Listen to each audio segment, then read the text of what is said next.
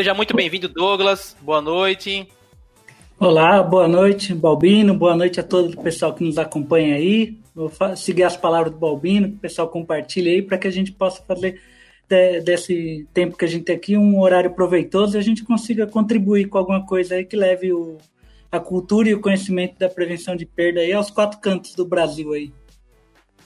Né, o... Muito bom. E aí o Douglas, pessoal, para quem não conhece, o Douglas é gerente de prevenção tá? lá do supermercado, né, o Barbosa Supermercados, uma rede aí regional que tem crescido bastante em São Paulo. E eu queria já começar aqui o nosso bate-papo falando um pouquinho, porque é, é, muito interessante a gente conhecer um pouco da carreira dos profissionais da área de prevenção de perdas, dos executivos dessa área. E eu queria que você, Douglas, falasse um pouco sobre a sua carreira, né, até chegar à, à sua posição atual. É, bom, eu, eu comecei em supermercado lá em 2000, 2002 eu entrei no, no supermercado chamado Irota, aqui de São Paulo também, né? Comecei minha carreira por lá, eu, eu tive experiência na, na, área de reposição, de conferente, depois ingressei para a área de auditoria, né, de processo, né, fiquei nove anos lá no Irota, depois ingressei no Barbosa em 2012, aí já na área de prevenção de perdas, não mais de auditoria, né? E todo, tô, e, inclusive dia 20 de junho agora completa aqui nove anos de Barbosa aqui, né? Se é um mês especial né, para essa uma data importante aí para comemorar um é um trabalho de longo prazo pelo tempo que eu tô lá a gente conseguiu é, moldar toda a prevenção de perdas de lá, né? Eu sou formado em qualidade, fiz pós-graduação na área de controladoria de empresas, né?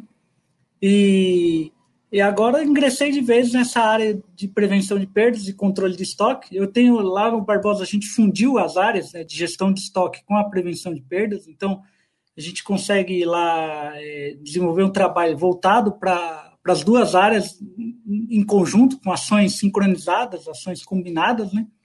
E tenho levado a minha, meu currículo profissional e minha vida profissional baseado nessa, nessa linha de trabalho aí, né? Aí o, você conheceu lá, você foi lá, conheceu o nosso projeto de inventário rotativo, né, que acredito que seja o grande, grande questão que a gente trate hoje no, nessa live, né, como a gente fala lá de, de inventário rotativo, o, todo o programa que a gente criou lá, né, né, que trata a curácia de estoque, que conseguiu melhorar. A gente tem lá o, e-commerce junto à loja física, o estoque é o mesmo, então nossa, nosso nível de assertividade de estoque tem que ser é, superior a 95%, senão o cliente virtual ele compra e, né, e, o físico e a operação física não consegue fazer a entrega para ele daquilo que foi daquilo que foi adquirido pelo, pelo cliente do e-commerce, né? Verdade, é um grande desafio, né? E, e aí já entrando nesse ponto, eu sim tive a, o prazer de conhecer tá, a, a, a tua empresa, a estrutura e vi um, um case fantástico lá, né? de, de rotativo, de inventário rotativo, e fiquei assim surpreso e assim de forma positiva, né?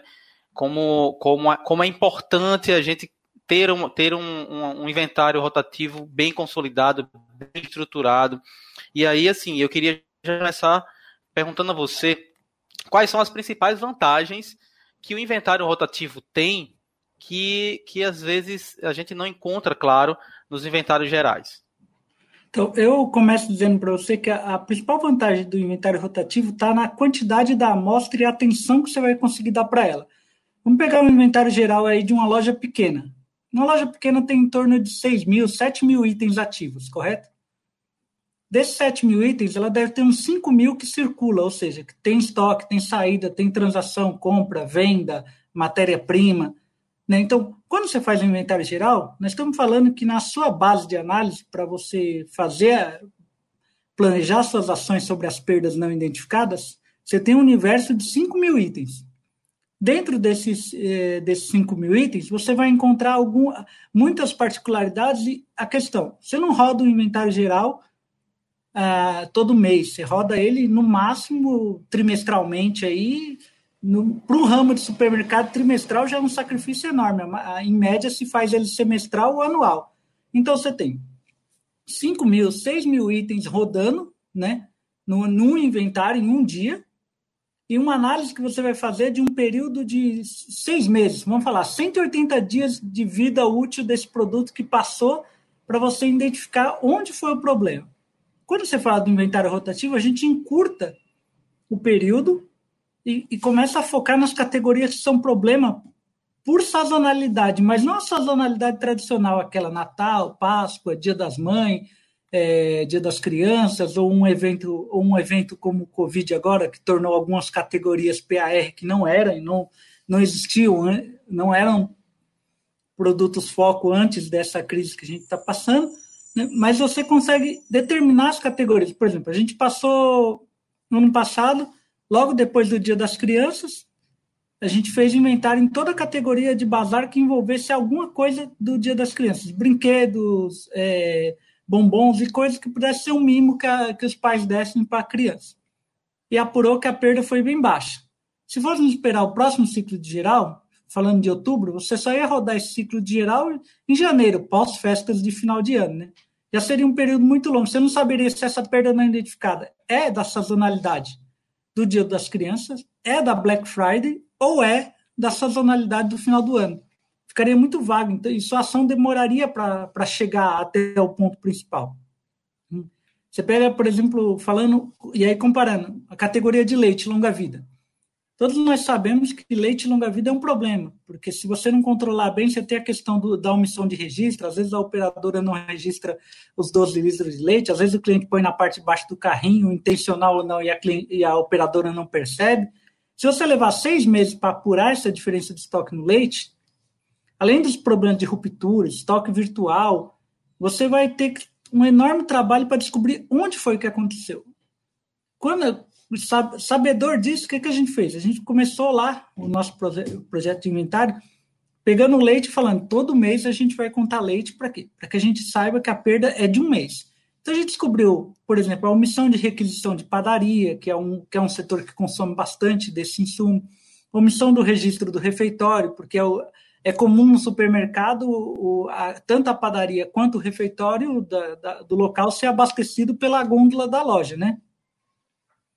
Então, a, a, nesse quesito, o inventário rotativo ele consegue te atender melhor, te dar velocidade melhor.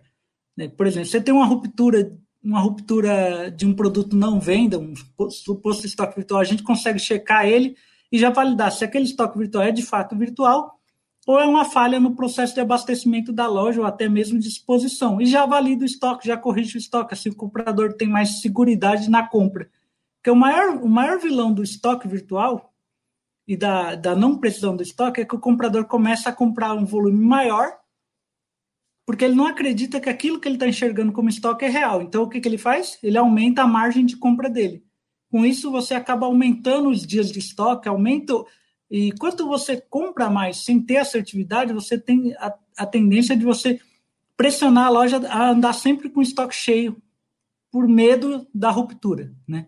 Aí eu falo da ruptura de não ter o produto. Então, o processo de rotativo ele ajuda em toda essa, essa esfera ele ajuda até em você detectar quando o item vira ponto de furto. Por exemplo, a gente tem agora, é, é uma moda agora do, do, momento, furto de Nutella, né?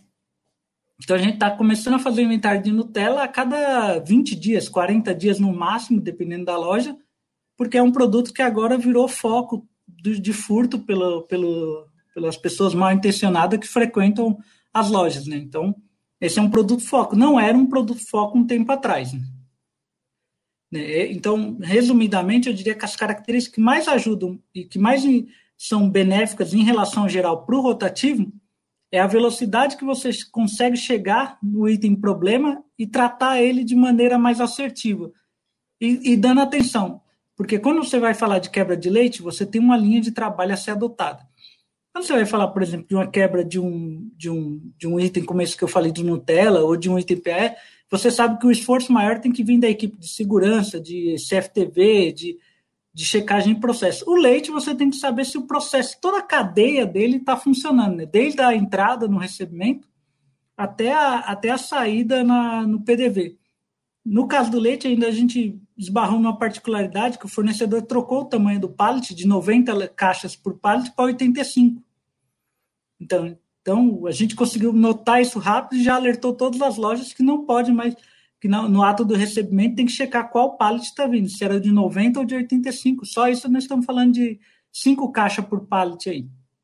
60 litros de leite por pallet, né? Daria de perda se, se a gente não tivesse percebido essa, essa mudança que o fornecedor não anunciou previamente que faria. Já dava um impacto, né?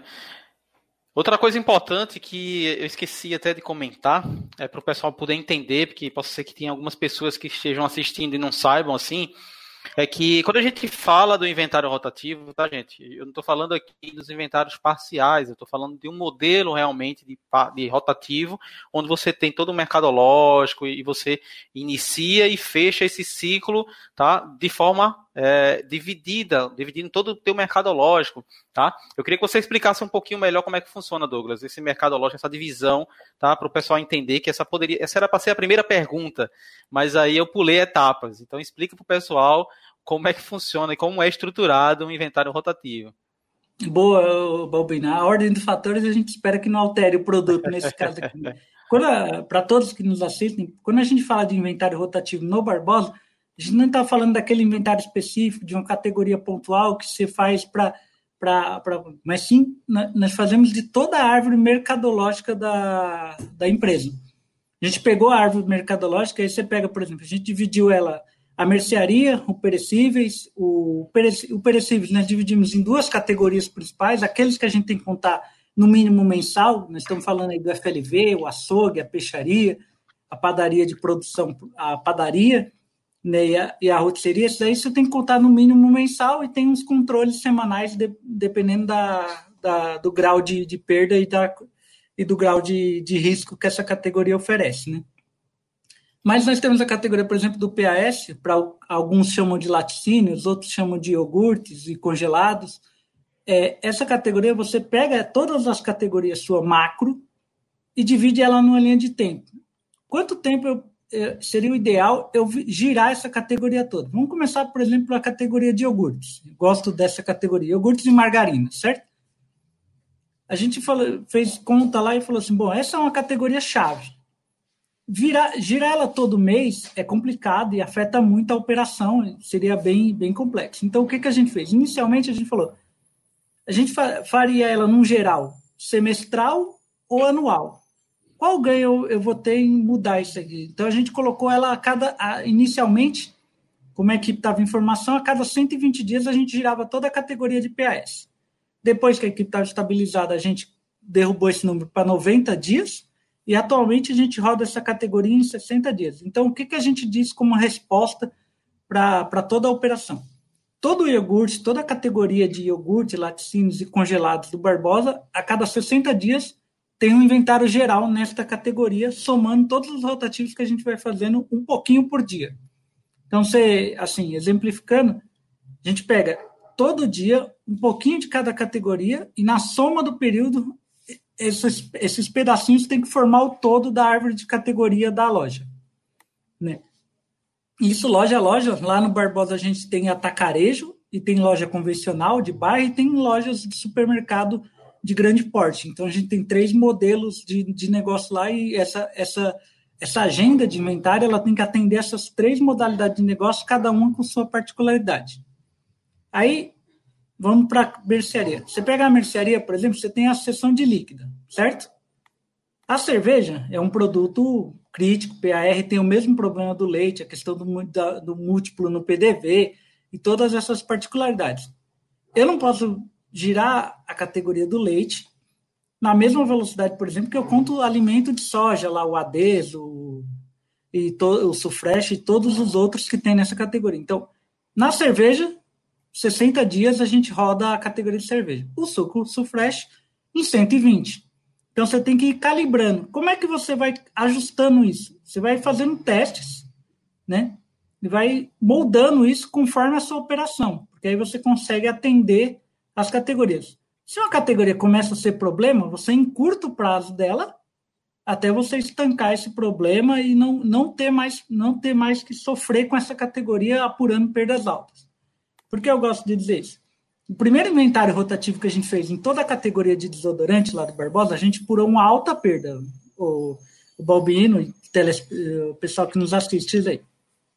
É, a gente é por uma perda milionária, a gente costuma falar lá, né? Foram, foram milhares de reais de uma perda que a empresa não esperava. Foi logo após o carnaval, mas a gente apurou uma perda lá muito alta, isso lá em 2017. O que, que a gente falou? Não dá para esperar seis meses para contar a categoria de desodorante aerosol. Então a gente encurtou para dois meses. Em dois meses a gente descobriu N coisas sobre o desodorante aerosol. Uma delas era que ele tinha virado droga nas raves e o pessoal estava furtando ele para usar, inalando o desodorante. Né? Então, isso era, ele tinha virado um produto de, vamos dizer assim, de alta, alto consumo.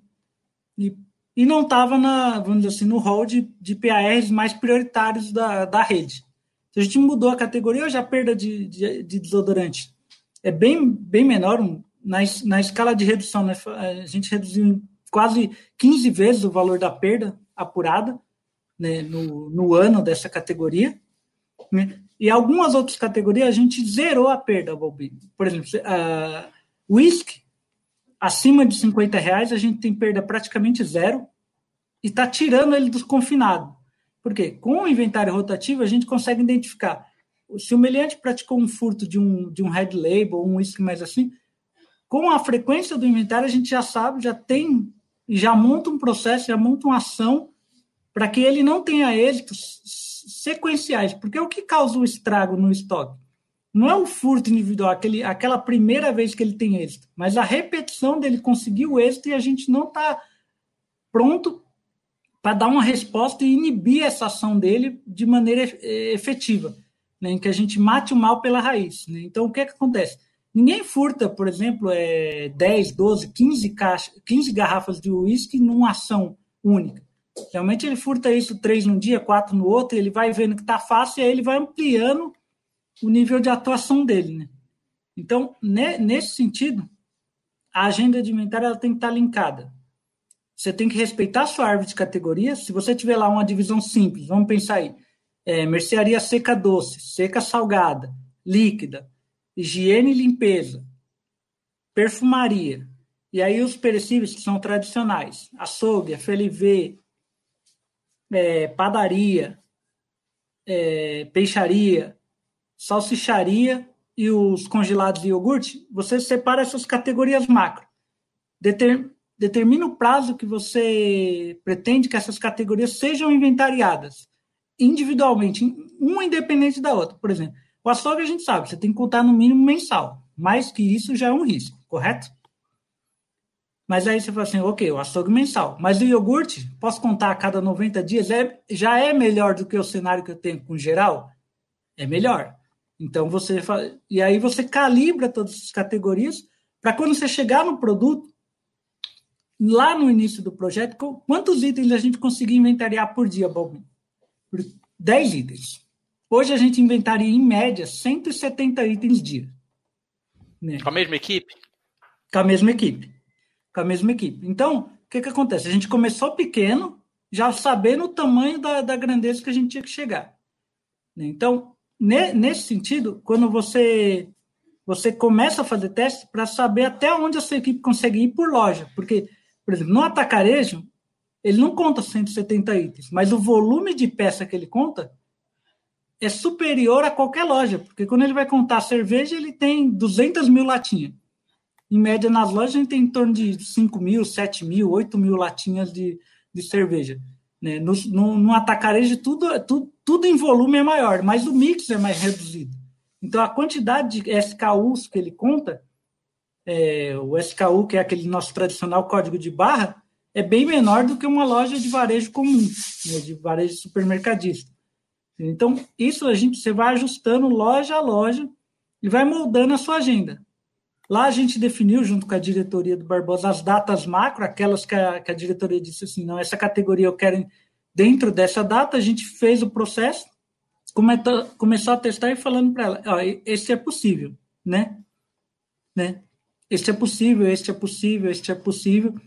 Esse daqui não precisa, não dá, a gente vai ter que ajustar para, por exemplo, bazar era a ideia era que fosse em 90 dias. A gente falou, bazar é um é um é um é um setor difícil de inventariar, muito complexo e muito, muito cheio de, de detalhes. E quando você vai contar aquela quinquilharia da, da Plazute e de empresas assim, é um universo. Contar a sandália havaiana, então, é um parto né? de produtividade. Falando em produtividade, não é o, não é o mix ideal nesse sentido. Né? Requer, requer, muita, requer muita atenção. Então, a gente pediu e subiu a régua do bazar para 150 dias. Por quê? Mas aquela categoria, por exemplo, dentro do bazar, nós temos uma categoria que ela é chave. Por exemplo, lá os aromatizantes de carro e de casa. Essa é uma categoria crítica, porque tem furto, tem a questão do recebimento, tem. Essa categoria não. Esta categoria a gente conta a cada 60 dias. Né? O bazar como todo em 120 dias, né? mas essa categoria que é problema, em 60. Né? Aí, por exemplo, quando a gente fala de commodities, arroz, feijão, leite, café, é, óleo de soja, contamos ela a cada 90 dias. Mas o azeite, que é um item de risco, na maioria dos supermercadistas é um item de risco, né? É, e o azeite a gente conta num, num, num, prazo bem menor e vai, você vai ajustando isso conforme a linha do tempo. Você pode começar com uma linha linear para toda a sua categoria, mas pegue o seu inventário geral, para quem já faz inventário geral, e veja qual categoria te deu problema. É nesta que você tem que encurtar o tempo. Qual categoria que você está já com resultado satisfatório, dentro do que você espera ou até melhor que isso? Essa você alonga o tempo do rotativo e assim você consegue dimensionar a produtividade da equipe. Né? Para você ter ideia, para quem nos assiste, a gente começou lá de maneira manual, não tínhamos coletor. Então a gente imprimia uma folha com 10 SKU, a pessoa ia, contava, ia, sentava na frente do computador e lançava. Depois que nós mostramos que o processo funcionava assim, aí houve investimento, a gente comprou 10 coletores iniciais, né? Eu brinco até que são minhas 10 crianças, eu tenho uma paixão por elas, até hoje eu não aposentei elas, elas já estão no quarto ano e continuam funcionando lá, né? É, então, e aí depois a gente foi comprando e foi colocando nas lojas, e aí, aí a produtividade começou a subir. Aí começou a subir, aí a gente envolveu o TI para começar a escanear as etiquetas de balança, envolveu envolver melhorias no software para ir desenvolvendo. E nesse processo, a equipe já começa a dizer: ó, se fizer dessa forma, se ajustar essa categoria, se você. Aí começa a participação da equipe.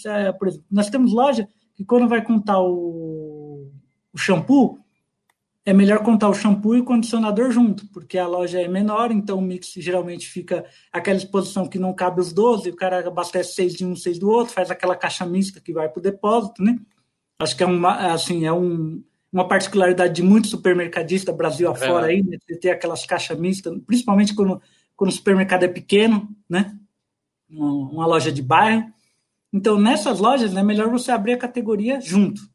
Numa loja de grande porte, que tem um depósito paletizado, é muito volume para se contar junto. Nessa loja, você abre o lote separado e você consegue atender essas nuances loja a loja, né? Loja a loja. E isso é, isso é um, ponto, um ponto crucial. Né? Muito bom. Gente, eu espero que vocês estejam aí anotando tudo, porque são ótimas dicas, tá? Experiência prática, vivida, né? E, e como o Douglas falou, falou aí, eu acho que um ponto muito importante é que você, se você já faz o inventário geral, é você pegar realmente os números de inventário geral para poder montar esse, esse seu ciclo aí, como é que vai ser esse modelo rotativo. Mas eu acredito que um dos pontos mais importantes e que impossibilitam né, muitos varejistas de conseguir montar esse ciclo é justamente o mercadológico, ter uma árvore mercadológica bem montada, ter uma estrutura de cadastro bem consolidada, e, e isso é uma dificuldade que a gente tem no varejo.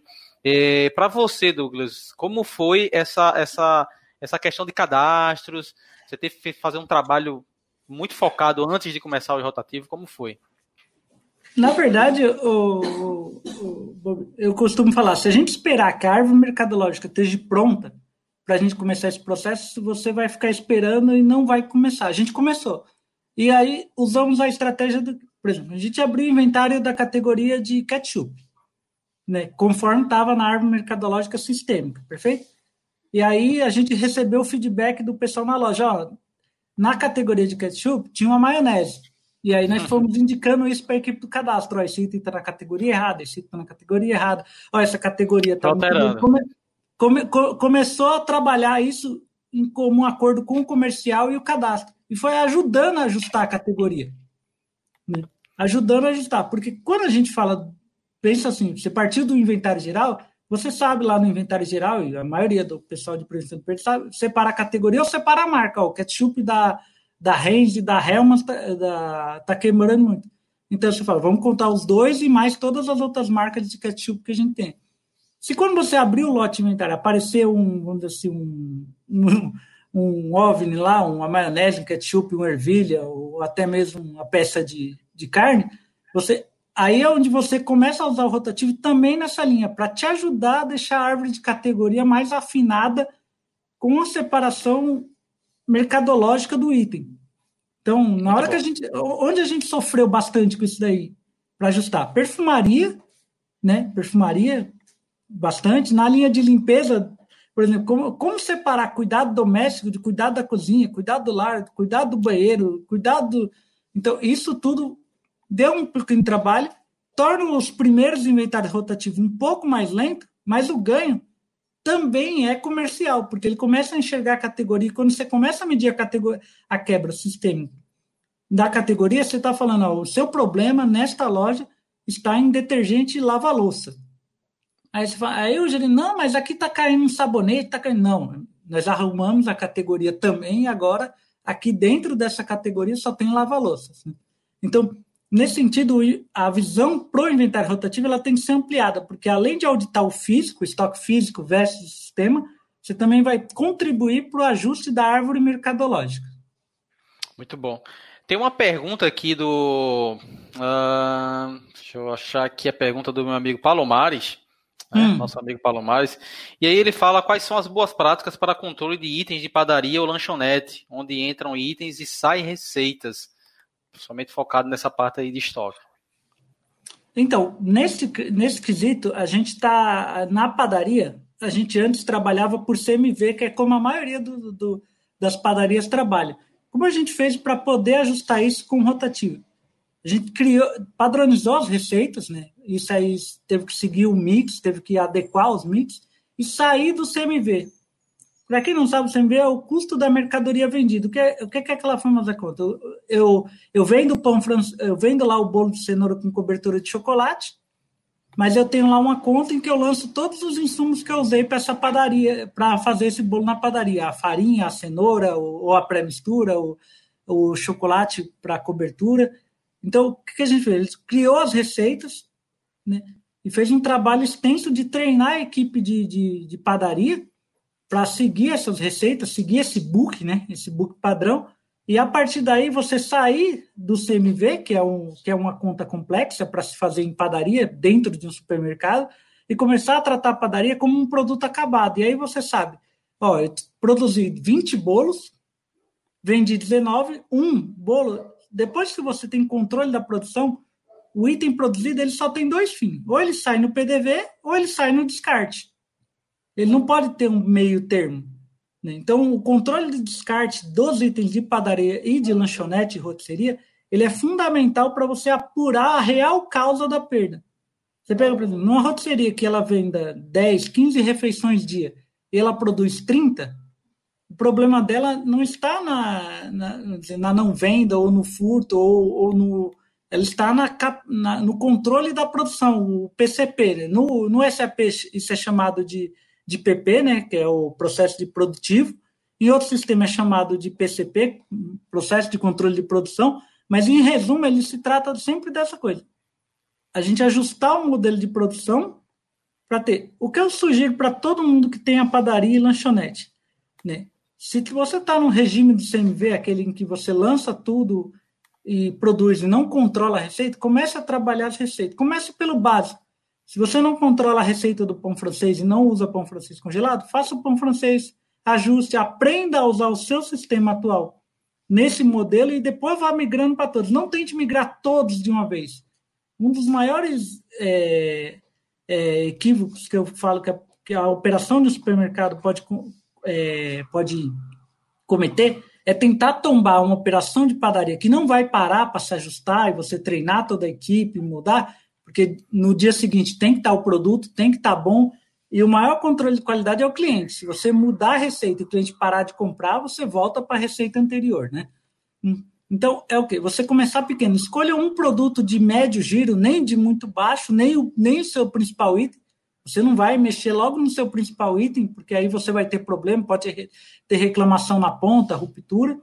Escolha um item de médio giro. No nosso caso, a gente começou pelo pão sovado. Ele não era um item de baixo giro e não era o principal de venda.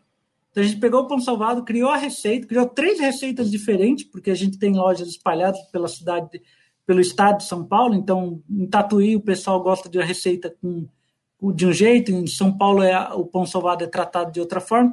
Fez as três receitas, deixou elas cadastradas, ensinou o pessoal como funcionaria sistemicamente a baixa dessa receita, e aí começou a operar. Deu certo o pão salvado, aí a gente começou, fez todos os bolos secos depois fez os bolos confeitados, depois chegou nos salgados e nos folhados. O folhado é o grande problema.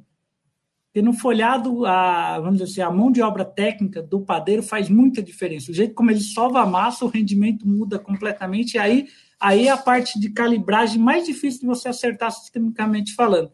É quando você tem uma diferença muito gritante entre a, a mão de obra técnica do padeiro A para o padeiro B. Né? Então, é, essa linha de boa prática é o que, é o que mais contribuiria para um controle nessa linha. Sair do CMV, é, o CMV é como as padarias de rua, a gente costuma falar, faz, porque é simples. Você falar, ah, comprei 200 quilos de farinha, consegui vender 600 quilos de pão, estou no lucro. Né? No supermercado, você precisa desmistificar isso aí, fugir desse controle por CMV, porque ele é complexo. Um ponto-chave é ajustar a produção com receita, e ter controle do que foi descartado. Uma das coisas que, que é, é, é, importante falar é, se errou na produção e produziu muito a mais, tem que ter a coragem, eu costumo falar, tem que ter a coragem de assumir que errou e fazer o descarte, porque quando você não faz o descarte, no inventário vai quebrar na matéria-prima. Só que você não sabe se aquilo foi uma quebra de matéria-prima por erro de receita, porque recebeu a matéria-prima errada do fornecedor e errou na conferência, na portaria, né? Quando, na verdade, não foi nenhuma dessas coisas. Foi um erro produtivo, além da demanda, e você acabou, acabou tendo essa perda na, vamos dizer assim, na cadeia produtiva da padaria, né? Exato, exato. O Fabrício, Fabrício Rufim também mandou uma pergunta, e aí, lá do Minuto Prevenção, ele mandou uma pergunta é, sobre o inventário rotativo, se ele pode ser feito com loja aberta, né? E, e se sim, né? É, como é que tem que ser feito o ajuste, né, a atualização do sistema, né, com alta governança, se você poderia, em real time também, claro, se você poderia comentar sobre esse ponto. Primeiro, eu vou dizer para ele, Fabrício, obrigado pela pergunta, obrigado ao Palomares também, eu sou fã dele, do Palomares lá. É, Fabrício, sim, é possível fazer com loja aberta e no Barbosa a gente faz inventários hoje 100% com loja aberta. No início do projeto, a gente não colocou os perecíveis, por conta de ser um item pesado, de balanço, para fazer ele com loja aberta. A gente fazia eles no, no tradicional, no, no, domingo, pós o fechamento das lojas. Né? Mas no caso do, da mercearia e é, da mercearia e dos congelados que são código de barra, nesses casos a gente, a gente sempre fez eles com loja aberta. Né? Como, como é possível fazer isso? A primeira coisa é você entender como funciona a sua retaguarda. Por exemplo, seu sistema de frente caixa, seu sistema de ERP de controle e gestão do, do estoque. No nosso caso lá, a primeira coisa que a gente fez foi estudar como funciona. Então lá a gente tinha um relatório chamado de venda online, né? A gente sabe que os RPs mais tradicionais, e aí eu vou falar os quatro, todos eles têm esse, um relatório parecido com esse, o SAP tem, o Bluesoft tem, o Com5 tem, o, o RMS também tem, e o RP da RP Sistemas também tem. Esses daí, todos esses, e o HR Client também tem. É, são todos sistemas que eu sei que ainda operam e tem muito aceitabilidade em vários supermercados, e eles têm um relatório de venda online. Para que serve esse relatório de venda online? Ele serve para te formar uma base do que está no seu PDV, já passou, já está, já tá, vamos dizer assim, já está em trânsito para o cliente, mas você não deu baixa no estoque ainda. Aí vem a importância, de novo, volto para o capítulo da agenda. Por que a agenda é importante? Se você está com um item, por exemplo, oferta de leite, lá, oferta do dia o leite, você sabe que você espera um alto fluxo. Esse item não pode estar tá na sua agenda do inventário no mesmo dia do, dessa oferta de leite que você vai fazer. Você tem que. Você, são, são coisas que você faz antagônico, um, um o oposto do outro. Quando o leite está em oferta, você vai estar tá contando o arroz, porque o, o e vice-versa. Você vai ter, você vai ter sempre esse trabalho de gestão de olhar para o que você, a estratégia comercial, o que que você fez de chamariz para uma oferta para o cliente e não colocar esse com o inventário. Numa emergência, um item de alta demanda, como é que funciona lá no Bourbon? Nossas lojas abrem às sete da, da manhã, em média. Algumas abrem às oito, mas a grande maioria abre às sete da manhã. Mas vai. A equipe entra às seis da manhã. Se, ela, se é realmente necessário contar um item que tem alto fluxo de demanda, logo no começo do dia, ele conta a área de venda antes da loja abrir e parte para o depósito, e aí tudo que foi contado na área de venda ele já contou antes da presença do cliente. Né? Então, eu diria para o Fabrício que sim, é possível, e lá no Barbados a gente consegue executar isso com sem, sem, sem afetar a governança e sem afetar a curacidade da contagem. Né? E esse acesso aí é um ponto que é escolha de cada um. Lá no Barbosa, a gente escolheu que a equipe do inventário rotativo tem acesso a esse relatório do Venda Online. Para a gente não burocratizar via matriz, para ele ter que acessar a matriz, ver quanto vendeu e aí poder ou não decidir. E aí, lá no final do processo, a, a equipe de analista que faz o fechamento do inventário, ela também olha esse venda online. Numa discrepância, é melhor refazer o inventário do que tentar entender que tudo está certo. Então, é um risco que a gente corre. No começo, esse risco você acaba tendo um, um, índice de retrabalho mais alto. Conforme você vai evoluindo nesse processo, o índice de retrabalho diminui bastante. Espero ter respondido aí o Fabrício aí. Muito boa, muito boa a resposta. Uh, o canal fez uma pergunta, mas, mas eu vou deixar a pergunta do canal para o final. Tá? O canal fez uma pergunta que vai ser a cereja do bolo.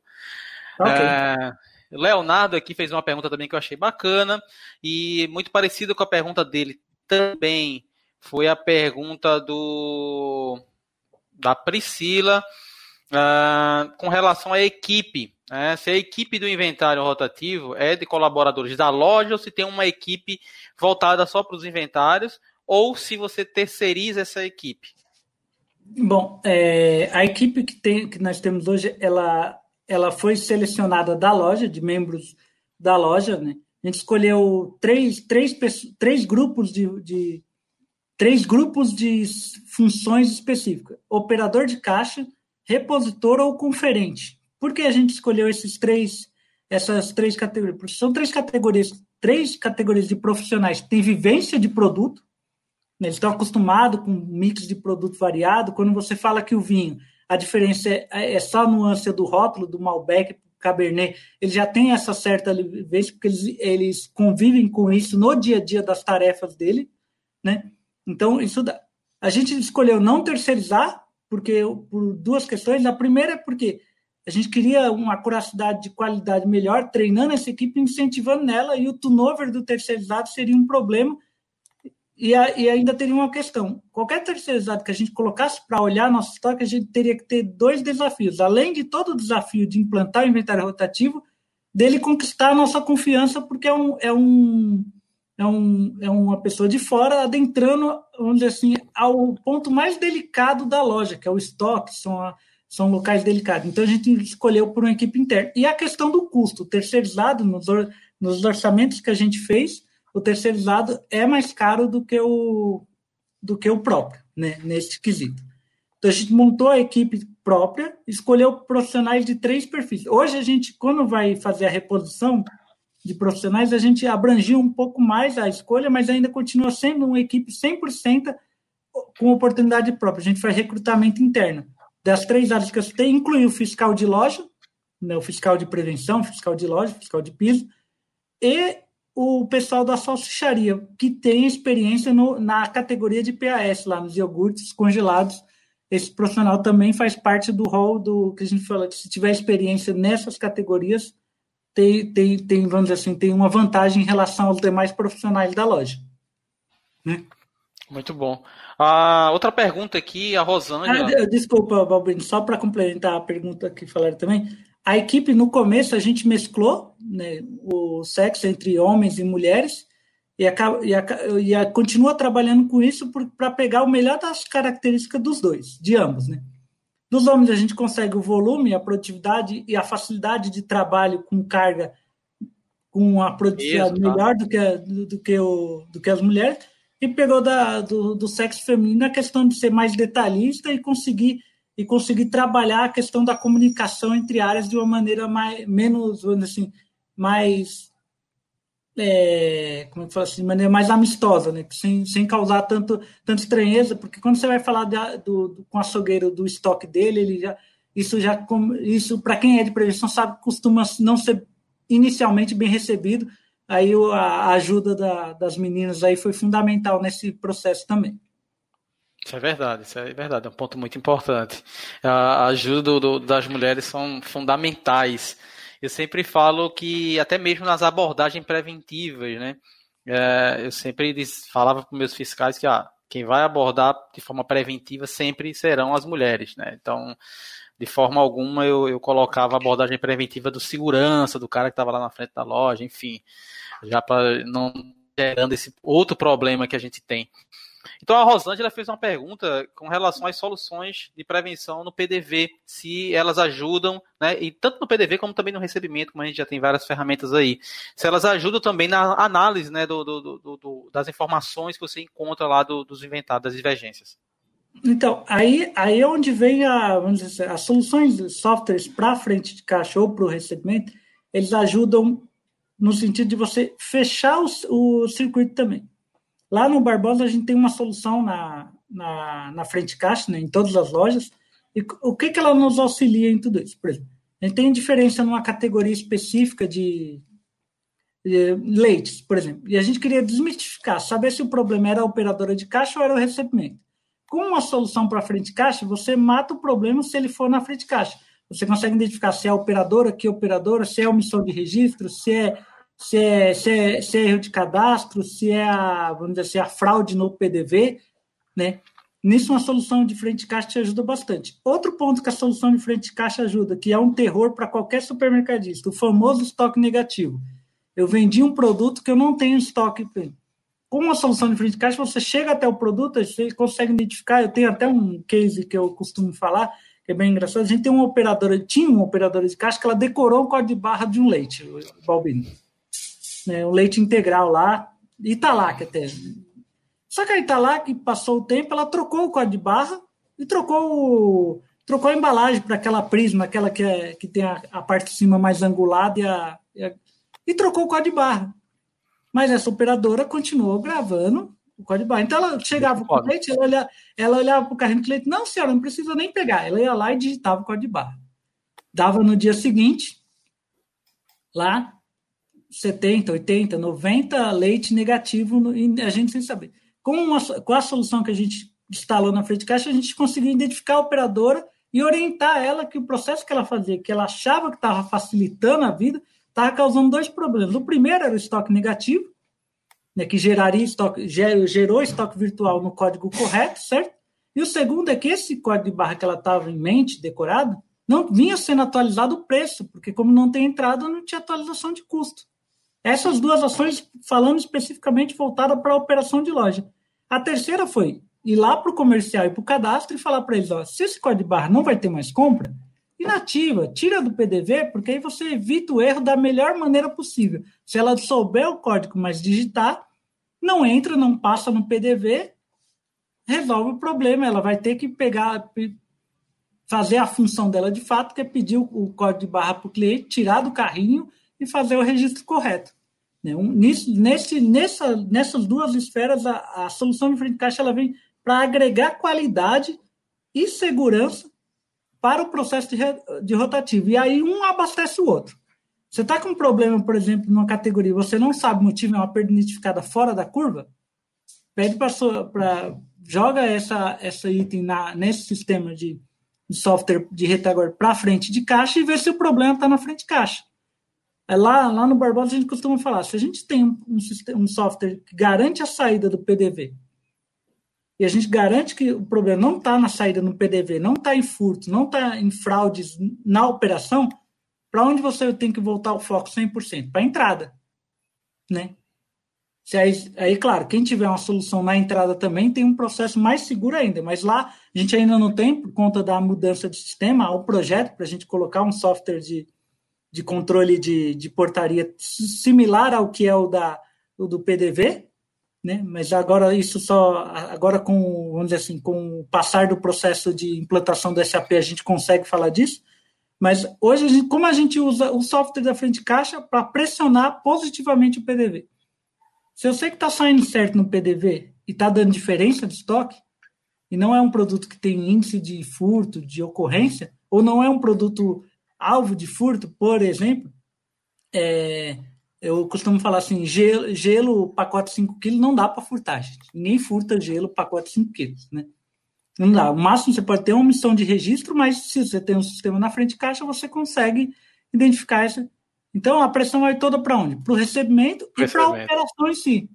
Se o recebimento, você tem um controle que garante que o recebimento foi correto, o problema fica todo para a operação. É o que eu costumo falar lá que o problema fica todo para o gestor da loja. Fala assim, ó, eu garanto a entrada, garanto a saída. Se o, se o problema, se o item está se perdendo, está aqui nesse meio. O meio é 100% operação. Né? É onde a operação mais atua. No meio, é onde ela pode estar tá mandando o gelo para a peixaria e não efetuando a baixa, ela pode estar tá, ela pode estar tá fazendo N situações que pode estar tá dando entrada em nota atrasada e aí acaba desvinculando o estoque real ao estoque sistêmico. Então, você tem N situações que você começa a fechar. Um sistema de software para frente de caixa dá qualidade para o rotativo e dá segurança para o processo como um todo. E um tem que explorar o outro da melhor maneira possível. Muito bom, muito bom. É, e aí, com relação a um ponto que a gente sempre vem debatendo em nossas lives, na Abrap, quem não conhece a Abrap, tá? Quem está participando da live ainda não conhece, acessa abrap.com.br, que é a Associação Brasileira de Prevenção de Perdas. Eu faço parte, o Douglas faz parte. Vocês podem se associar, não tem custo nenhum, tá, gente? Então é super importante que os profissionais de prevenção estejam engajados nesse momento com a Abrap e que participem né, é, da nossa associação, tá ok? Então, acesse a Abrap, se cadastra, faça parte aí dessa família que hoje é a, é a Abrap, tá ok? Outra coisa importante também vocês que estão participando, é a, a vagas no varejo, né? Então, o nosso aplicativo é um aplicativo aí que está disponibilizando e cadastrando vagas, né? Onde vários profissionais podem né, procurar vagas e também, principalmente, as empresas. Então, você, gestor de prevenção, você, gestor, né, você que faz parte do capital humano, do RH, diretor da empresa, enfim, cadastrem suas vagas no Vagas no Varejo. Tá? Foi uma ação aí encabeçada pela Abrap, junto com a Abrafarma, junto com a SEG, junto com a Abras. Então, aí a gente teve mais de 40 associações depois que abraçaram essa causa e eu acho que é super importante e válido que a gente colabore também, tá, gente? Nesse momento, tem muitos colegas aí precisando de recolocação, então vamos, vamos utilizar mais vagas no varejo, tá ok? Então, pegando o gancho da questão da, da BRAP, vamos falar um pouco sobre um dos temas que vem sendo debatido aí nos últimos dois anos, que é justamente sobre a perda ampliada. Você falou um pouco aí sobre, claro, a questão de acurácia, falou que, que liga vários outros pontos, você falou sobre ruptura. Eu queria que você falasse um pouquinho mais sobre essa questão da perda ampliada. Quais outros pontos que a prevenção pode estar explorando também, Douglas? Então, Bobinho, vamos lá. Eu vou usar o projeto e o processo do inventário rotativo para explicar como ele também pode auxiliar na perda ampliada. O primeiro ponto que eu vou usar, por exemplo, é, não é comum, mas pode acontecer, de um fornecedor te cobrar uma nota que você não deu entrada e acabou não colocando no seu processo lá de contas a pagar, correto? Isso é comum. Como um, inventário, um processo de inventário rotativo bem estruturado, o que, que, que a gente faz lá hoje, antes mesmo de, de, de proceder com o pagamento para o fornecedor? E, que, e esse é um processo que evoluiu em decorrência das oportunidades que a gente identificou com o inventário rotativo. Né? Qual foi o primeiro processo? O fornecedor questionava e pedia, e pedia o, o, o recebimento por não pagamento de uma nota específica. O que, que a gente fazia? A primeira coisa, vamos fazer inventário de todos os itens dessa nota e ver se nosso estoque físico condiz com o sistema. Se houve venda negativa, se houve venda negativa, você pode E aí, todo o processo a gente conseguiu identificar quando era erro operacional na loja e quando era fraude do fornecedor. Nos dois casos, há um ganho além da, que, da tradicional perda de estoque que, e diferença de inventário.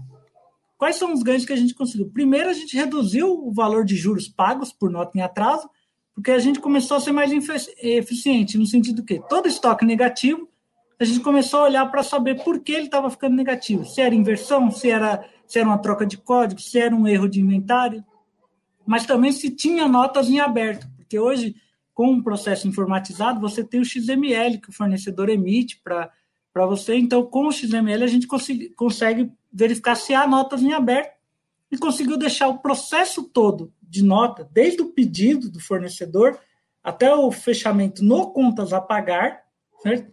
blindado. Né? Outro processo que também envolve perda ampliada, as devoluções para o fornecedor. A gente sabe que muitos supermercadistas sofrem com as fraudes de devoluções. O inventário rotativo você pode fazer sobre os itens devolvidos e certificar realmente se a mercadoria foi devolvida ou não para o fornecedor.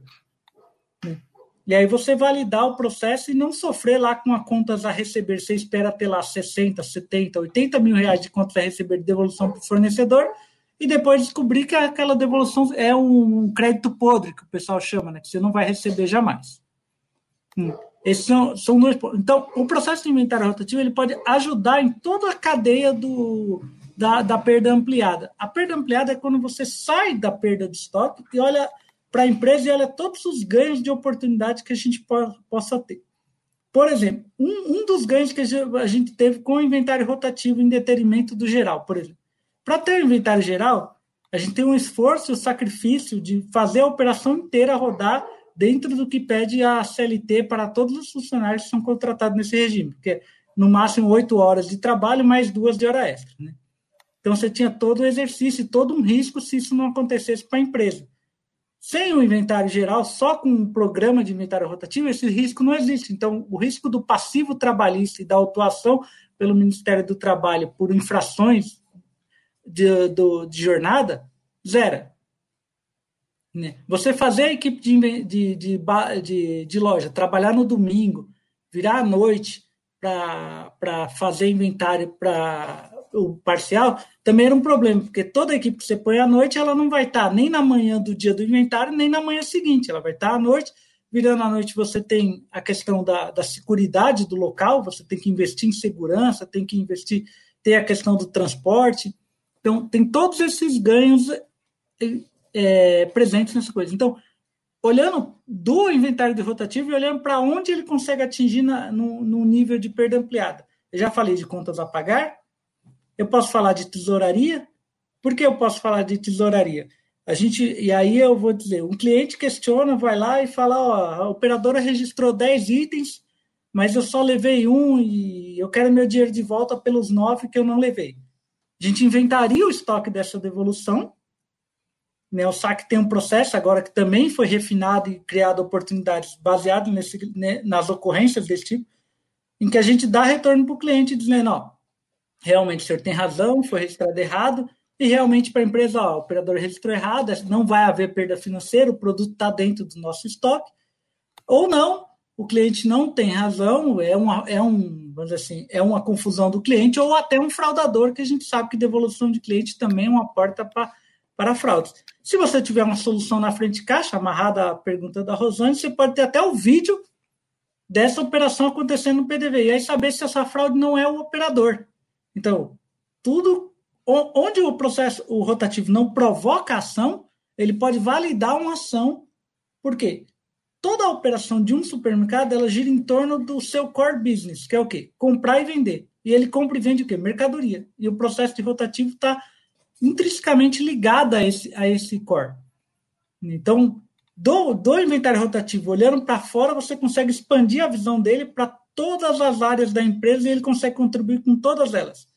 Falando de perda ampliada, como a gente está falando, falei do, da tesouraria, contas a pagar, falei do contas a receber via devolução, de tesouraria, como eu já bem disse, posso falar de comercial e de cadastro, porque posso ajudar eles via, por Sim. exemplo, via Posso falar de comercial auditando o item de estoque que está com a margem errada, verificando se ele entrou com o fator certo, se está se o estoque está correto, se o cadastro foi feito conforme chegou no físico na loja e passou pelo recebimento. Né? Posso validar processo logístico do CD? CD? A gente sabe que o CD tem a taxa lá de, de erros, a maioria dos CDs trabalha com uma taxa e uma margem de erro. Posso averiguar de maneira é, imparcial se, essa, se esse processo de, de, de logístico ele está dentro do que espera, se o KPO está dentro do que foi definido nos parâmetros, se está fora. Então, numa breve conversa aqui com você, eu já falei pelo menos umas cinco áreas que, que envolvem o, o processo, né? E, a, e, ainda vou falar de uma quinta área que é um terror para todo supermercadista, que é a ruptura. Que você perde venda e perde clientes e perde credibilidade quando o cliente sai da casa dele e vai à sua loja buscar um produto e não encontra. O inventário rotativo também pode ajudar nesse processo. E aí você pode recuperar cliente, manter a sua credibilidade, porque o maior, maior prejuízo que tem para o supermercadista é o cliente ir confiante que vai à sua loja, vai encontrar o produto, chegar lá, ele queria 10 produtos, só achou 5. E você acha que teria os 10 porque você acha que o seu estoque tem 10, né? Então, né, nesse, nesse sentido, do inventário rotativo, você pode olhar para todos os, esses setores da empresa né, e conseguir chancelar vários trabalhos deles. A gente pode, por exemplo, também auditar o trabalho de um conferente novo, de maneira imparcial e nem, nem não, assim, natural, sem que seja para ele, falar assim, nossa, eu tô, só eu estou sendo auditado. Você pode fazer inventário das notas que aquele conferente andou recebendo nos últimos meses, na última semana, e verificar se o trabalho dele tem uma curiosidade boa. E aí estou falando que a gente pode chegar com o inventário rotativo até o RH e dizer se aquela contratação foi assertiva ou não. Então, na perda ampliada, a gente consegue, vamos dizer assim, usando o inventário rotativo, abordar tudo isso. E o último, para não falar, nós podemos auxiliar a segurança patrimonial, indicando para eles que item eles devem dar foco na área de venda e no depósito.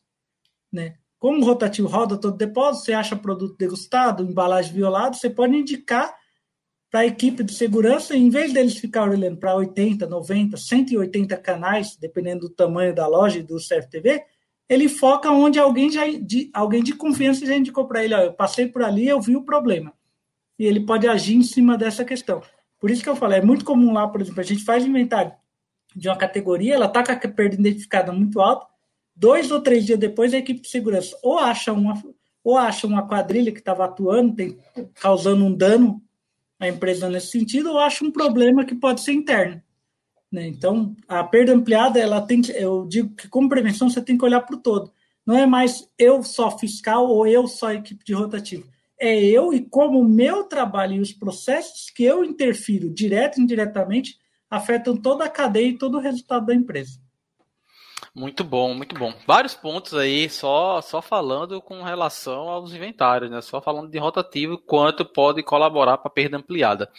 Uh, boa explanação, boa explicação para todos aí, tá, Douglas? Uh, um ponto aqui que eu deixei a última, que não vai ser a última, vai ser a penúltima pergunta, na verdade, a do nosso amigo Canal, Rodrigo Canal, na qual ele fala sobre a questão da análise de dados, a importância da análise de dados e como você faz essa análise e, e, de, e desenvolve os planos de ação. Então, é, vamos lá. Como, como a gente tem essa análise? A gente tem essa análise em. Eu digo que a gente tem essa análise lá no Barbosa em três níveis. O primeiro, a própria equipe de rotativo já faz uma análise e ela entrega para o gestor da loja, para o gerente, no, na, no, nosso caso, já uma prévia do que vai ser o resultado daquele lote de inventário. Falando. E hoje, com a experiência e o know-how que eles adquiriram ao longo do processo, né, eles conseguiram, vamos dizer assim, eles conseguem dar a pronta resposta para o gerente, já no sentido de dizer, ó, é um possível erro de transferência, é um possível erro de, trans, de, de requisição interna, Vou, já passei para a equipe de segurança, porque é um, é um, é, é um item que possivelmente é um furto, ele já consegue dar. Essa é a primeira análise, eu falo que é a análise nível 1, que acontece já no piso de loja, já antes mesmo de solicitar o fechamento do inventário, quando ele vai validar com o gestor o processo de inventário realizado. Depois ele manda para a equipe lá na matriz. Lá. Essa equipe é composta por, por analistas lá, né? Nesse caso, eu escolhi, escolhi todas do sexo feminino, porque elas são mais detalhistas que a gente, Albino, tá? Tem um ponto para elas, elas enxergam, elas enxergam pelo em ovo mais, melhor que a gente, né? Então, nesse quesito, o que, que acontece? Elas fazem uma análise e elas aprovam o inventário, seguindo com o fechamento dele, já a contabilização do, da diferença, ou elas reprovam ele integral, parcial, ou um ou outro item que elas entendam como problema. Nessa análise, ela já indica para o regional e para a equipe de coordenação de prevenção de perdas o que elas já enxergaram que pode ser atuado além do que foi visto no piso de loja. Eu já tenho a segunda análise. E periodicamente, semanalmente, a gente extrai esses valores e aí começa a discutir e comparar. Porque, por exemplo, a gente faz inventário da cerveja e não conto naquela loja. Eu vejo se eu consigo linkar e contar ela na rede toda. Então, eu descubro que né, numa loja em Osasco está dando perda de cerveja, mas que uma loja de São Paulo não dá, não não está tendo perda. Então, eu já sei onde eu tenho uma boa prática dentro de casa. Eu não preciso ir ao mercado buscar buscar know-how fora. Eu tenho um know-how dentro de casa. Então, eu já posso buscar esse know-how dentro de casa, replicar numa loja da própria rede, o que diminui o nível de.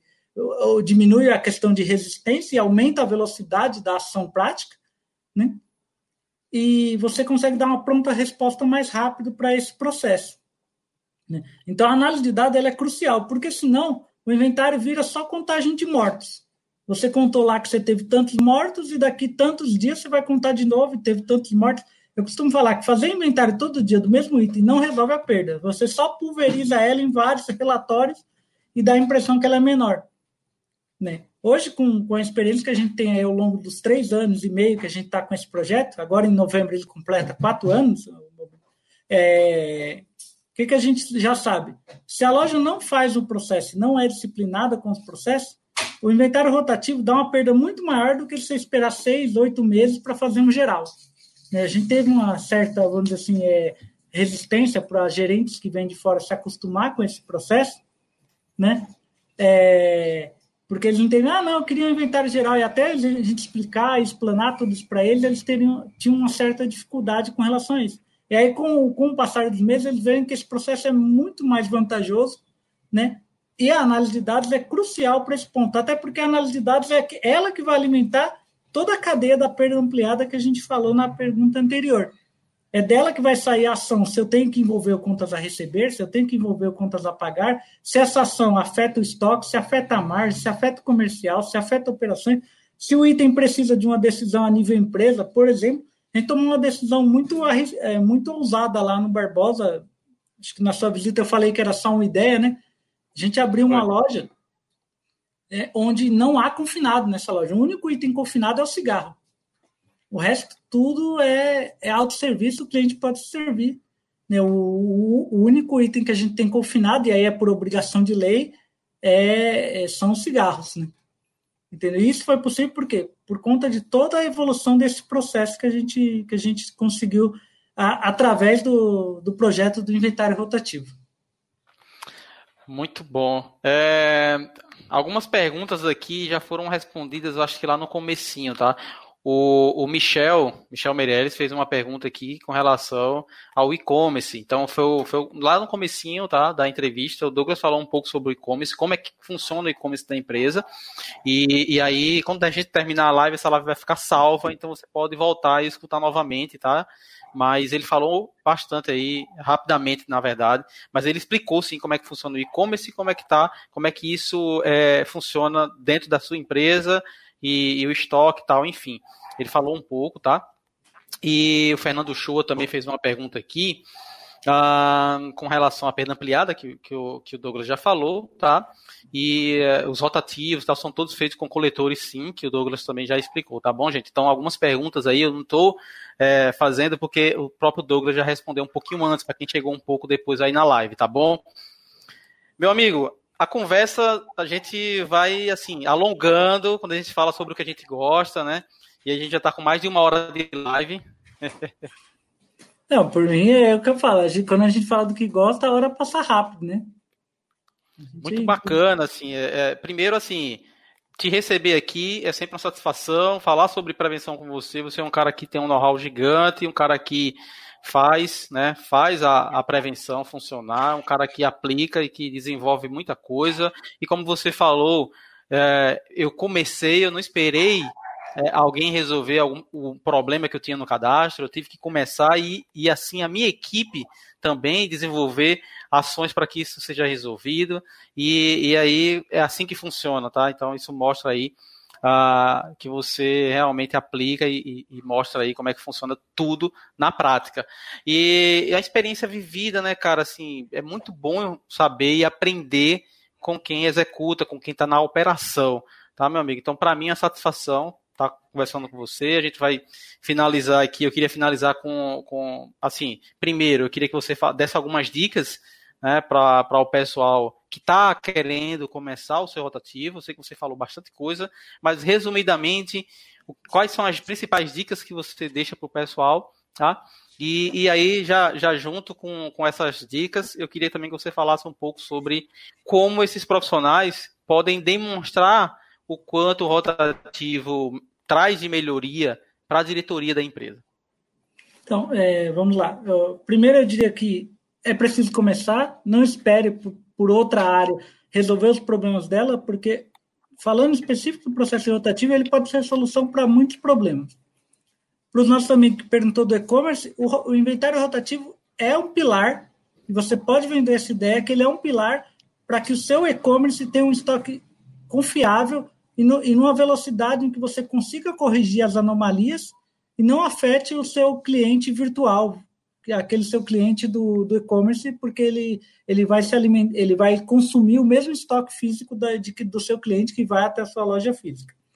Como vender o processo do inventário rotativo? Acho que o, o primeiro ponto que tem que dizer é que não dá para ser uma pessoa ambígua. Você fala, não, ele é um operador de caixa, mas quando dá, ele faz inventário rotativo, ele é um repositor, e quando dá, ele faz inventário rotativo. Começa com uma pessoa dedicada. Mesmo que no início pareça que ela vai ser uma pessoa com carga de trabalho ociosa, ao longo do tempo, conforme você for madurando o processo, essa capacidade ociosa vai sumir e você vai, vai começar a vender os ganhos que você conseguiu no dia a dia, na sua própria operação, identificando os erros, identificando as oportunidades de melhoria. Qual é o, foco principal que, que o projeto tem para ser vendido com sucesso? Ele tem que ser um projeto que vai oferecer a identificação para você pensar como gestor e como pessoa da área de prevenção em como solucionar aquele problema e não simplesmente apontar, ó, temos um problema na frente de caixa, temos um problema no recebimento, temos porque senão ele vira mais um, assim, um fiscal do dedo duro e aí ele acaba sendo sendo minado de dentro para fora. A própria equipe de loja começa a enxergar ele como um inimigo e não como um aliado. Então, o inventário rotativo ele tem que ser vendido como ele achou a oportunidade e consegue corrigir, e corrigindo toda a operação melhora, se os resultados melhoram, todo mundo ganha. A empresa prospera, tem empresas que pagam premiação, tem empresas que pagam PLR, tem, e toda empresa que prospera cresce. No crescimento gera oportunidade. Na nossa equipe de rotativo hoje, eu posso falar que eu tenho ex-repositores, ex-operadores ex, de caixa, pessoas que hoje enxergam que elas têm uma profissão, elas não, elas têm uma profissão diferente daquilo que elas imaginaram e alguns se apaixonaram por isso. Né? E hoje foram picados pelo DNA da prevenção via esse processo de inventário rotativo. Né? Então, é, é, essa, essa é o grande, o grande ganho que a gente pode, você pode vender. Venda como um processo preventivo, que vai identificar problemas sim, mas que vai dar oportunidade de você propor ações de maneira assertiva e de maneira pontual, e que você vai medir elas de maneira rotineira, ou seja, você vai saber se você fez ação e se ela surtiu efeito num curto espaço de período. De início, não tente vender ela como uma substituta do inventário geral, porque aí você cria uma concorrência pesada para ela, antes mesmo de você adequar o seu projeto e ter a produtividade. E, e conseguir cumprir os gaps que você precisa cumprir para sanar. A gente levou lá no Barbosa um ano e meio para chegar à ousadia, e aí eu vou dizer a ousadia, porque é preciso um pouco de ousadia, e falar: nós estamos prontos, pode matar o inventário geral que a gente não precisa mais dele. Né? Entendeu? Porque até contabilmente, a sua área contábil, sua área fiscal, ela vai ser aquela área que vai torcer o nariz. Então, porque ela vai falar, mas como é que você me garante que você conta o estoque todo? E aí, para isso, você vai precisar desenvolver relatórios, e aí o, o Balbino viu os relatórios que a gente tinha lá, né, Balbino? Até eu vou Exatamente. pedir, se, se, o pessoal liberar lá, eu vou, vou, vou, vou, vou divulgar para vocês, você põe lá no, lá no site lá do Café com um exemplos de relatório para que o pessoal tenha noção do que, de como a gente faz o controle para que nem o item escape a regra máxima que é o quê? Nenhum item pode ficar o ano inteiro sem ser inventariado. É, fantástico, é, é, fantástico. Esse, é o, esse é o maior guardião que você tem que ter do projeto. Para vender para a diretoria, a diretoria gosta de ouvir resultado, que os resultados vão ser melhores e, se possível, com um custo-benefício melhor do que o que você tem atual. Então, no início, você fala que você tem que investir na equipe de inventário, ela tem que ser dedicada, comece pequeno. Se sua rede tem 10 lojas, comece por uma, duas lojas. Se sua rede tem 30 lojas, comece. Se sua rede é uma loja só, fale que você quer tirar um fiscal da função dele e você vai investir esse fiscal nessa função nova. Ouse um pouco, tire, saia do status quo que você está mesmo que você tenha que mexer no seu próprio quadro. Em algumas lojas nossas, a gente não tinha orçamento para aumentar um na equipe, o que, que a gente alinhou com operações? Em algumas lojas, operações nos cedeu um repositor do quadro deles, para a gente poder contratar esse profissional. Em outras lojas, a gente cedeu um fiscal do nosso quadro e falou assim: ó, vamos fazer um meio termo com operações aí. Eu cedo de um lado, você cede do outro, e a gente conseguiu montar uma equipe dedicada para isso. Colocou, junte com o RH, pesquise a função que você quer, que melhor descreve o profissional, registre ele por essa função a partir do tempo que ele passa na experiência de 90 dias, uma experiência interna que é totalmente legal de ser aplicada.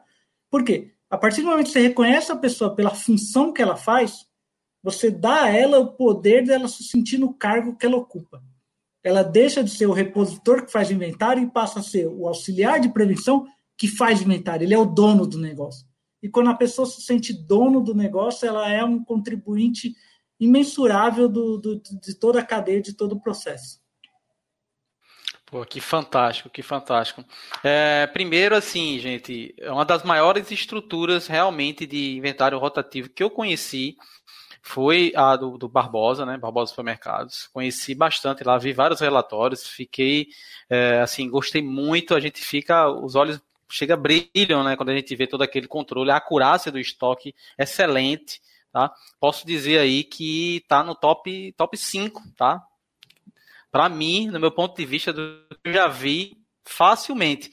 Cara, é um case fantástico. E assim, o que, ele, o que o Douglas passou para a gente hoje aqui nessa entrevista, se você escutar novamente, assistir novamente essa entrevista e começar a rabiscar tudo que ele falou, então assim, ele te deu um direcionamento né, de, de, como ele fez, né, e como ele teve que fazer batendo cabeça, tá? Porque assim, é, ele não teve uma pessoa que fosse a, a, assim, aquela pessoa grande orientadora, dizer, ah, vai por aqui, não teve um mentor nesse caminho, ele teve que fazer, cara.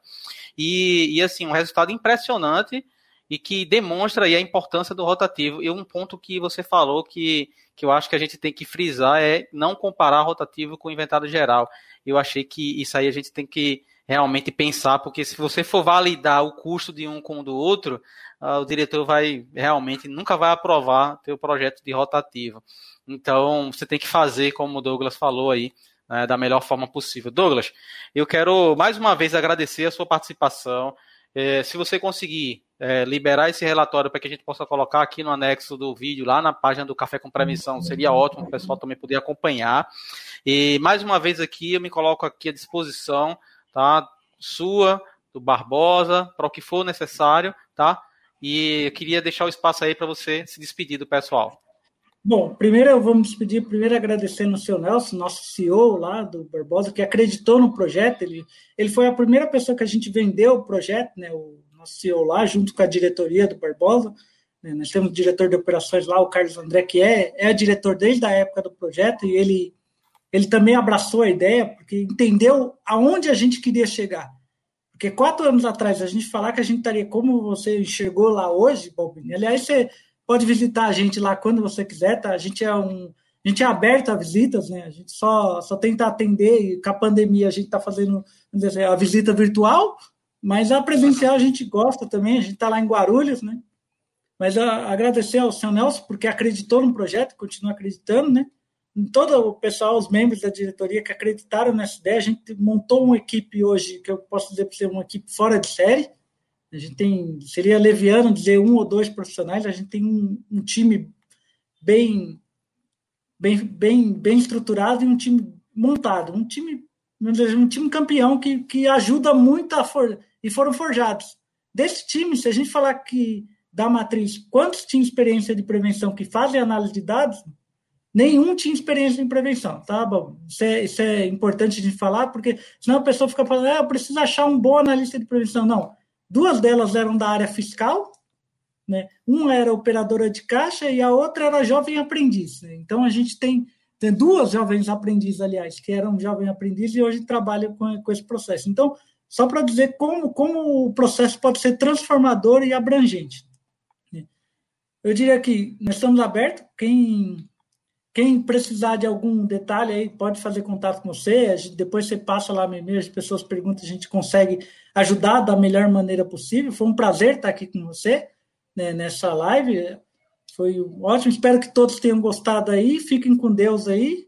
E vamos em frente, porque o supermercado é um serviço essencial, mas o resultado não pode ser ruim. A gente tem que passar por essa pandemia rapidamente e passar com, com resultados saudáveis para que o supermercadista seja o propulsor do novo crescimento pós essa, essa crise que a gente está passando. Verdade, meu amigo, se Deus quiser. Obrigado, obrigado, Douglas. Forte abraço, tá, meu amigo? E sim, em breve, quando tiver tudo liberado, farei outra visita no Barbosa, tá? A gente sempre vai para aprender com vocês, tá bom? Forte okay. abraço. Sinta-se convid... intimado, né? Nem convidado, intimado, tá? Que bacana, com Deus aí. Que bacana. Um abraço, um abraço a todos que nos assistiram, tá, gente? E até a próxima semana no Café com Prevenção. Forte abraço.